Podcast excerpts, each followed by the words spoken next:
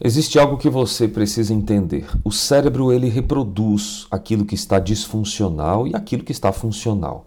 O que você pode ver nas imagens, nas neuroimagens do Alzheimer, do TDAH, os pacientes que sofrem com depressão, com estresse, com ansiedade, transtornos bipolares, esquizofrenia, Alzheimer, tudo isso é manifestado através de diagnósticos de imagem.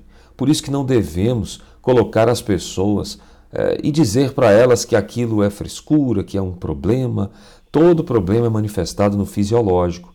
Mas o mais interessante, acima de tudo, é que as emoções, o descontrole emocional, problemas emocionais e sentimentais podem produzir, sim, essas psicopatologias. E tem tratamento para isso, tem uma forma bonita de você atravessar esse momento difícil e reverter essas imagens negativas em algo mais positivo. Paz e bem.